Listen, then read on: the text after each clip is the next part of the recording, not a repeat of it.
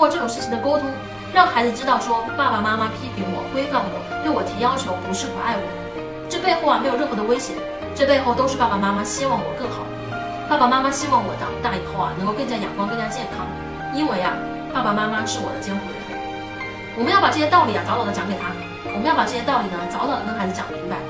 大概在他两岁的时候啊，他就能完全理解这一切了，所以他绝不会把批评视作为不爱。你们应该见过很多家里面呢，一批评孩子，孩子就炸了，有没有见到过？然后就说我没错，不怪我，这样生气。我见过特别多肾上腺素很高的那种孩子，为什么呢？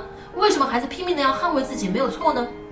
很简单的原因就是因为孩子知道，如果我说我错了，你就不爱我了。孩子最不能承受的就是爸爸妈妈不爱自己这件事儿，所以啊，孩子是绝对不会认错的，他们一定要斗争到底。